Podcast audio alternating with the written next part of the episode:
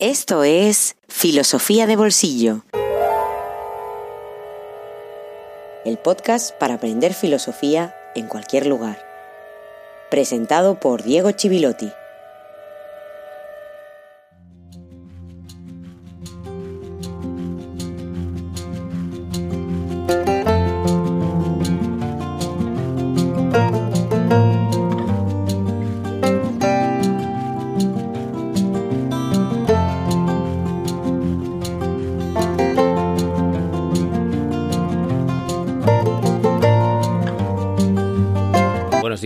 Buenas tardes, buenas noches y feliz jueves filosófico número 93.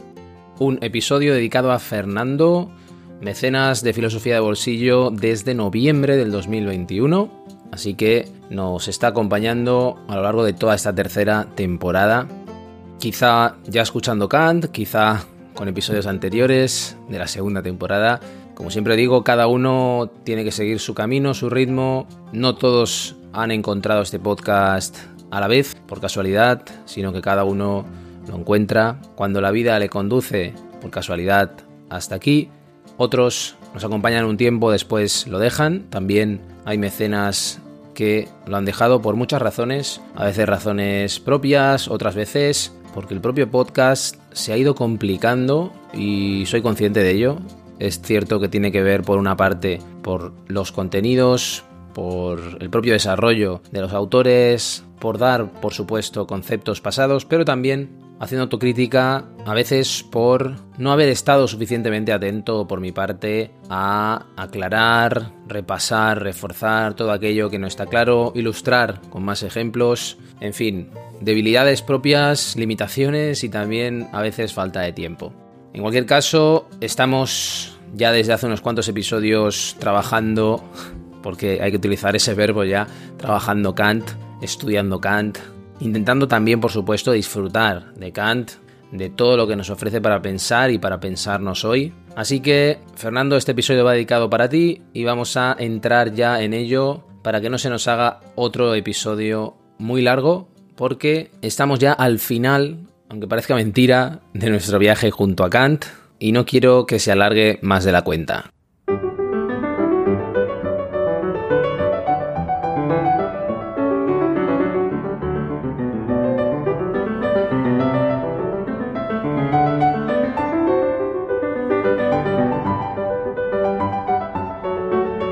Así que vamos a recordar ya de qué hablamos en el episodio anterior. Un episodio que tuvo dos partes bastante claras. Una primera parte cerrando la ética kantiana y la segunda parte abriendo nuestro pequeño apartado, nuestra pequeña referencia, porque no va a poder ser muy larga, a la estética de Kant y a la crítica del juicio, crítica del discernimiento también, a veces traducida así.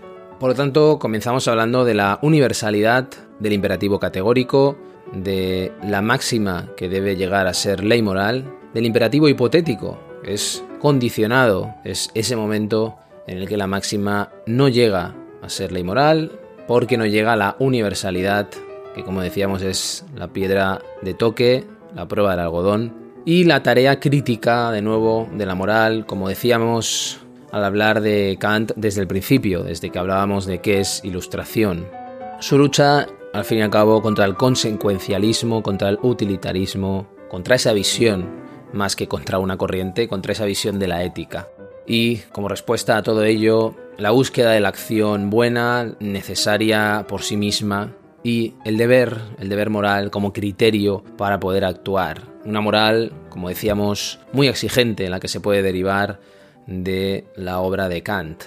En la segunda parte abrimos nuestra mirada a un horizonte muy interesante que es el horizonte de la estética como disciplina nacida en el siglo XVIII, todo lo que rodea a la reflexión estética, que tiene su origen en la metafísica, pero como dijimos nos sirve para pensar y nos servirá para pensar mucho del lenguaje artístico, de los lenguajes del arte y de la modernidad, de ese siglo que reacciona contra el rigor, o más que el rigor, contra la rigidez del 17 y la famosa palabra que apareció tan difícil de traducir, que es el Gemüt. Lo que hicimos finalmente es hablar de la crítica del juicio y de la categoría de genio, una categoría que es muy interesante para pensar el arte, las vanguardias, pero también para pensar toda la reflexión sobre el ser humano, sobre el sujeto, sobre el mundo, sobre el conocimiento, la mente, a partir de la modernidad e incluso de la crisis de la modernidad, cuando va a tener un papel también muy importante.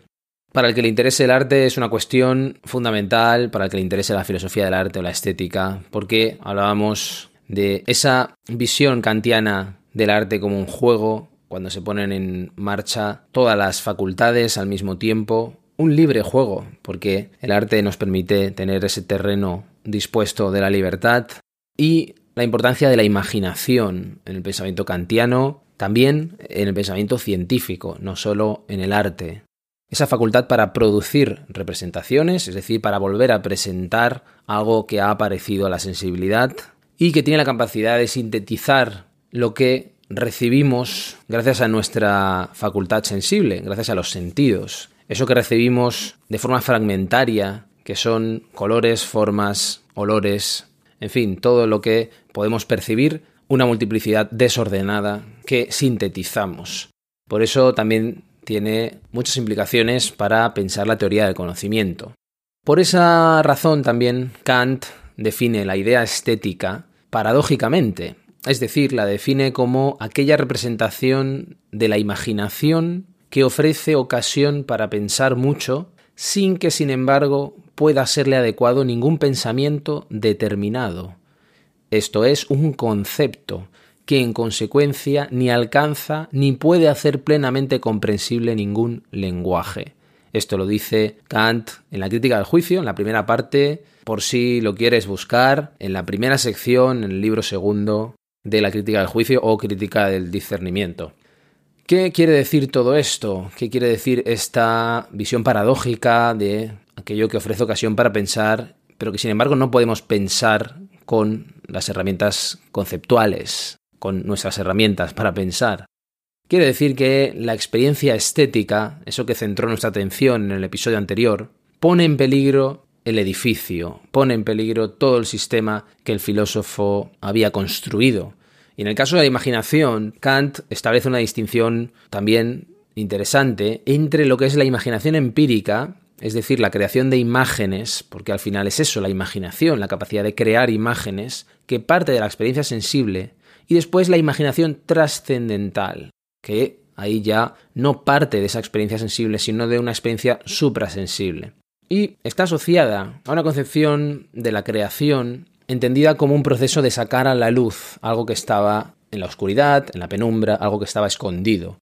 Por lo tanto, es una operación inexplicable, una operación que si lo asociamos al acto creador artístico, diríamos que el creador, el artista, no puede explicarlo, no es libre en esa operación, sino que da lugar a algo como lo puede hacer la naturaleza, y no es libre el artista en esa creación porque está gobernado en esto por una capacidad que es instintiva, que es previa a la razón, una actividad de la cual no puede dar razón ni puede comunicar, ni por supuesto tampoco puede enseñar.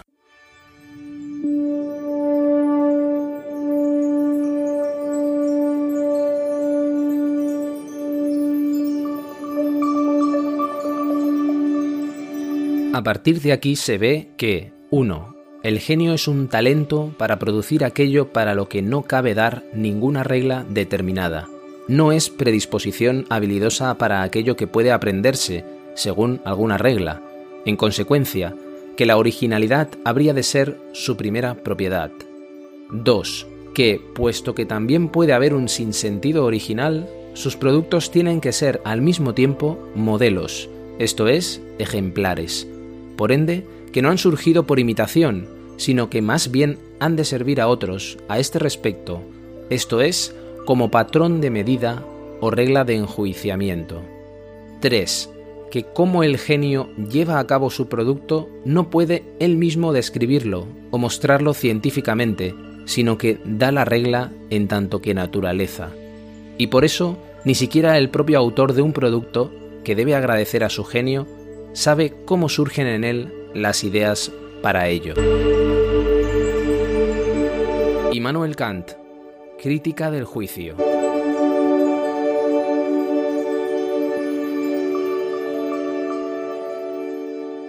Como el árbol no puede explicar por qué y cómo da su fruto, sino que simplemente lo da, el genio no puede dar razón de su obra, no puede explicarla. Y en el cuarto punto, que es el que le faltaba a este largo fragmento que he leído de la crítica del juicio, en el que había tres puntos, Kant aclara que por medio del genio la naturaleza no prescribe la regla para la ciencia, sino para el arte. Y de hecho, Kant compara a Newton y a Homero, y en esa comparación él argumenta que mientras los pasos del trabajo científico se pueden reconstruir, se pueden reseguir, se pueden aprender, los del arte no. Y para este tan solo en tanto que deba ser arte bello.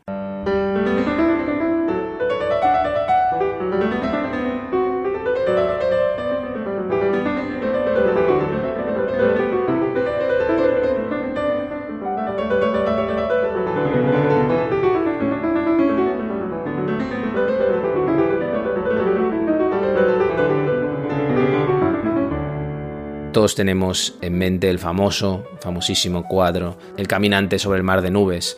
Si no lo tienes presente, te recomiendo que lo busques y que vuelvas a escuchar o vuelvas a tener contacto con estos conceptos de sublime, de bello, viendo ese cuadro para poder tener una visión plástica también de lo que explico. Lo terrible del planteamiento kantiano es que al intentar definir qué es una experiencia estética pura, él habla de desinterés de Gleichgültigkeit. Gleich en alemán es lo mismo. La Gleichgültig eh, sería la indiferencia total. Algo en lo que no tenemos interés. Sin interés. En lo que no estamos implicados de una forma intensa. Es decir, sobre todo tiene que ver con dejar de lado los conocimientos, las inclinaciones sexuales, los valores, para quedarse como un sujeto puro y abstracto. Según Kant, el receptor tiene que vaciar de contenidos la experiencia estética, que para él consiste en no saber nada del contenido. Claro, aplicar esto al arte o a cualquier experiencia estética es absurdo. Cuando hablábamos de aistesis y hablábamos de los sentidos, es absurdo porque siempre nos está diciendo algo y siempre miramos interesadamente. La mirada desinteresada es casi una ficción, es casi una construcción ficticia. Y esa concepción, sin embargo, sobrevive hasta hoy y está construida sobre esa estructura moderna que vimos nacer con René Descartes, de un yo que se enfrenta al mundo, que nos constituye, que también sobrevive en estructuras kantianas, en las estructuras a priori del conocimiento. Es decir, que la experiencia la pensamos siempre desde esa dicotomía entre un sujeto y un objeto, entre ese dualismo, y está ligada a ella, y que nació en un momento dado, como vimos, y que se ha ido abandonando, por supuesto, en el siglo XX, al que no sé si llegaremos en algún momento, espero que sí. Y las relaciones entre sujeto y objeto cambian según el tipo de experiencia. Eso es decisivo para que entre individuo y realidad haya algo que no conocemos en profundidad, que es el gran misterio, y que es lo que llamamos mente. Algunos hablan de la mente como un producto de la actividad cerebral, otros de gran misterio, un misterio infinito. Es decir, ese sujeto de la experiencia es un sujeto dotado de una mente que se hace representaciones de las cosas, que son los contenidos de la mente. Quizá lo podamos estudiar más en detalle en algún momento próximo, futuro, pero en líneas generales la filosofía de la conciencia, a la que ya hicimos alguna referencia, dice que no tenemos un acceso directo a las cosas, sino a las representaciones de ellas. Lo dice ciertas corrientes de la filosofía de la conciencia. Y en ella el concepto de experiencia es esencial porque es la categoría que define la relación del sujeto con el mundo. Y la experiencia cognitiva, de la que hemos hablado alguna vez de pasada, es el tipo de experiencia que domina la relación del sujeto con el objeto desde Descartes, desde lo que vimos con Descartes en la primera temporada, hasta el idealismo alemán, que es lo que van a hacer de alguna manera a partir de Kant o después de Kant. En definitiva, esta noción de experiencia estética nació en una época, esto es lo que quiero decir, con una mentalidad diferente a la nuestra, de tal manera que tendríamos que replantearla, tendríamos que pensarla con categorías más recientes y también tendríamos que ayudarnos de otras disciplinas.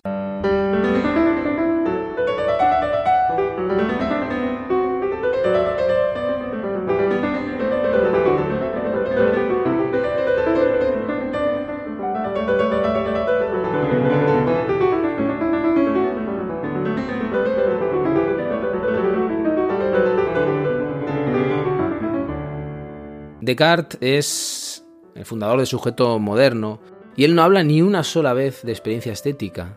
En el siglo XVIII, decía, empiezan a aparecer algunas reflexiones, sobre todo en Inglaterra y después en Alemania, en Francia, que comienzan a hablar de un tipo de relación del sujeto con la naturaleza, una relación especial. Hablé del paisaje, que es un trozo de naturaleza contemplado con mirada estética. De lo que le pasa a alguien, también empiezan a hablar cuando lee poesía, cuando mira un paisaje, es decir, cuando hace todas estas actividades desinteresadamente, como decíamos al hablar de Kant. Y es la primera vez que se hace estética de la naturaleza de una manera más consciente.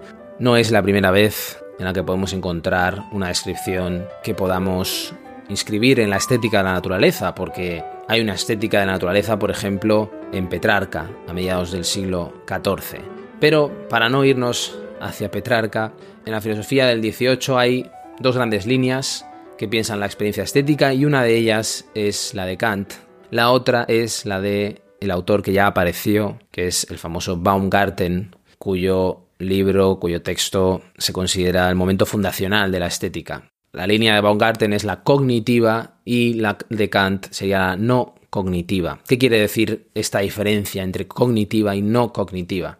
Quiere decir que, por un lado, Baumgarten consideraba que la experiencia estética es una forma de conocimiento y es una forma especial de conocimiento sensible. ¿Por qué? Porque en la experiencia estética siempre aprendemos cosas sobre el mundo, aunque sea un tipo de conocimiento diferente al que podamos tener en el conocimiento científico. Y es una línea que va a llegar muy lejos, va a llegar hasta bien entrado el siglo XX y que se va a ir comunicando a través de filósofos tan importantes como Hegel, Schelling, Schopenhauer, Nietzsche. Todos ellos creen que la experiencia estética tiene una dimensión cognitiva. Kant defendía lo contrario. Él creía que la experiencia estética y la experiencia cognitiva son experiencias diferentes. Por ejemplo, él dice que la experiencia de lo sublime a la que hacía referencia no nos enseña absolutamente nada. Solo experimentamos ese placer negativo. Y si aprendiéramos algo, según Kant, ya no podemos hablar de experiencia estética pura. Es decir, que separa la experiencia estética de todo el ámbito cognitivo, lo cual, al menos para mí, es algo difícil de aceptar, o al menos la intuición nos dice que la experiencia estética siempre es cognitiva, siempre aprendemos algo de ella o en ella misma.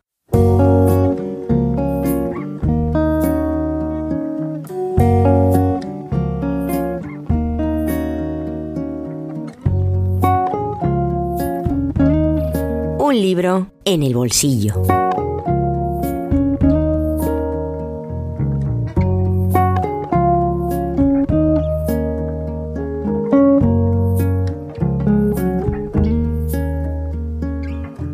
Carlos Blanco es una mente tan brillante y activa como precoz, que a sus 36 años de edad cuenta con un gran número de publicaciones, además de haberse formado como filósofo, químico y teólogo y ser doctor en filosofía y en teología y profesor de la Universidad Pontificia Comillas. El sentido de la libertad, publicado en Taugenit, es uno de sus últimos trabajos, un ensayo de lectura exigente que al mismo tiempo se presenta como una amplia introducción a los principales temas que giran en torno a la idea de libertad. Por lo tanto, si tienes una cierta familiarización con el lenguaje filosófico, con los grandes temas de la filosofía, si eres un oyente de filosofía de bolsillo, espero que sí, puedes acercarte sin miedo, aunque sí con paciencia, por supuesto, a esta lectura. El punto de partida del texto es la demoledora frase con la que se abre, y lo digo no como una crítica, sino simplemente como una descripción que además me ha encantado, y es la siguiente, si el universo no manifiesta interés alguno en mí, ¿por qué debo actuar moralmente? En mi opinión es el primer capítulo titulado La libertad y el universo físico, el más redondo quizá del ensayo. En él Blanco muestra sus cartas y sus premisas teóricas en aspectos que recorren el ámbito de la teoría del conocimiento, haciendo dialogar con gran agilidad, hay que decirlo, y con rigor la filosofía con las ciencias. En la última sección de ese primer capítulo, dedicada a la voluntad como potencia creadora de sentido, ya se tienden puentes hacia el segundo capítulo, la libertad y la ética, donde se apuntalan conceptos éticos tras presentarnos como un objeto de la naturaleza gobernada por leyes ciegas ante nuestros esfuerzos morales. y en el centro de una profunda contradicción que convierte la normatividad ética en un gran reto. Por eso se pregunta cómo saber qué es lo correcto en cada caso. Porque no olvidemos, el subtítulo de este libro es Cómo construir una autonomía responsable. Y por lo tanto la ética tiene el gran peso. La referencia a Kant por supuesto, ya lo debes saber, en este aspecto es obligada en relación a la búsqueda de principios a priori, y espero que ya sepas de qué hablo, principios a priori de los juicios morales. Blanco describe las debilidades de ese proyecto, señala las sombras, eso es muy interesante también, y la insuficiencia tanto del formalismo como del consecuencialismo, cuyas posturas además sintetiza en el propio imperativo categórico encontrará rastros de lo que el propio imperativo categórico pretende combatir, que es el principio de utilidad. Si lo recuerdas cuando hablamos del consecuencialismo, del utilitarismo. El examen crítico del autor se extiende a otros autores como Hume, como Leibniz, los cuales muestran una lectura también muy precisa, muy atinada, muy profunda, y a numerosos conceptos de la tradición que han sido influyentes para desembocar en un análisis muy preciso de la autonomía de la razón, que define como la esfera de un pensamiento sometido a sus propias reglas lógicas frente a las imposiciones del principio de utilidad. En el último capítulo, finalmente el tercero, el autor retoma aspectos presentados en el primero, en relación a una filosofía de la mente que aborde la relación entre libertad y conciencia, teniendo presentes los descubrimientos de las neurociencias que Blanco conoce bien. Un fragmento que culmina en un alegato contra el nihilismo, contra la indiferencia, contra el imperio de lo dado, con las siguientes palabras. Estamos obligados a interrogarnos y a descubrir el horizonte de nuestras posibilidades. Y todo ello redondeado en un epílogo, en un brillante epílogo que retoma la fuerza declarativa del existencialismo, diciendo, me siento arrojado en un mundo que yo no he creado. Elaborar un libro académico ya es difícil. Elaborar un libro académico y al mismo tiempo entrañable y dotado de un profundo sentido humanista es algo muy, muy difícil de lograr y debo decir que Carlos Blanco lo ha conseguido.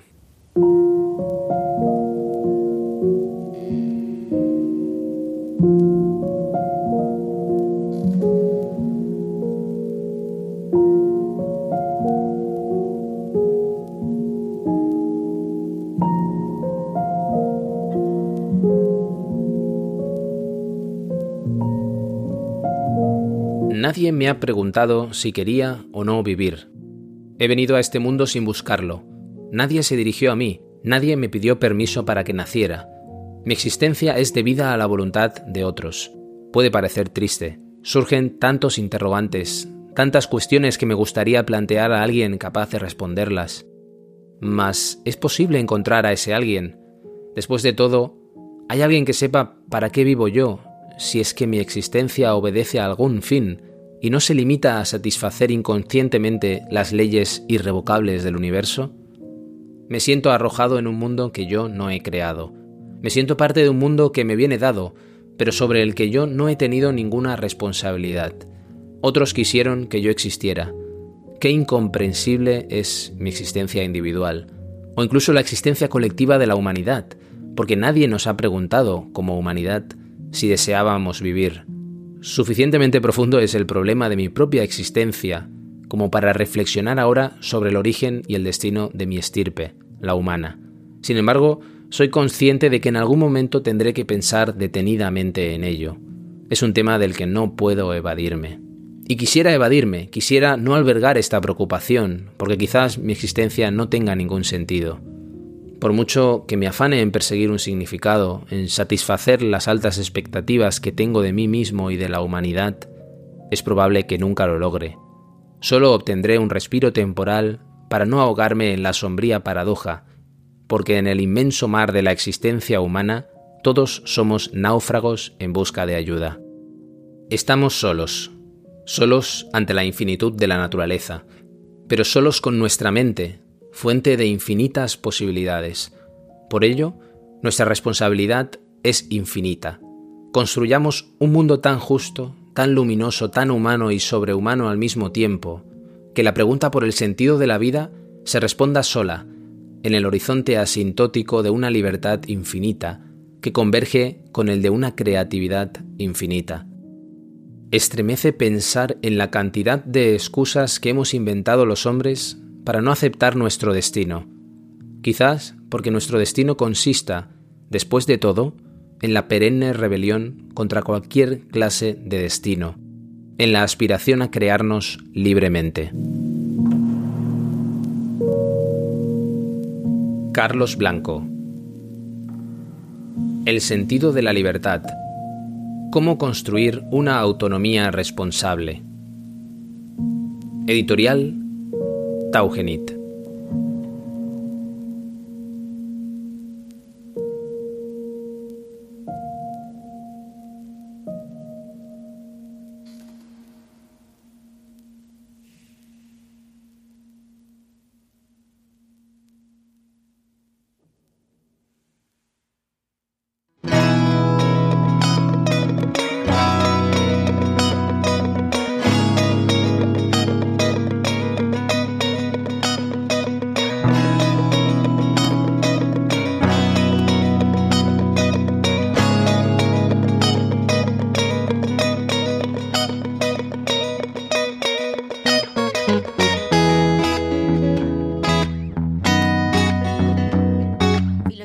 Bolsillo existe gracias a ti. Hazte mecenas y accede a todos los contenidos en patreon.com barra filosofía de bolsillo.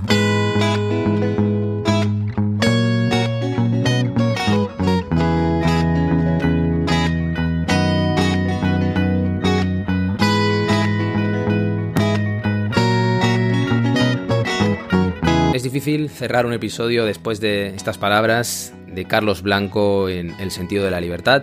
Así que no vamos a decir nada más, solo vamos a agradecer a Fernando su apoyo desde el inicio de esta tercera temporada y sobre todo a invitarte a volver el próximo jueves filosófico, como cada jueves filosófico desde el 2019, aquí en Filosofía de Bolsillo.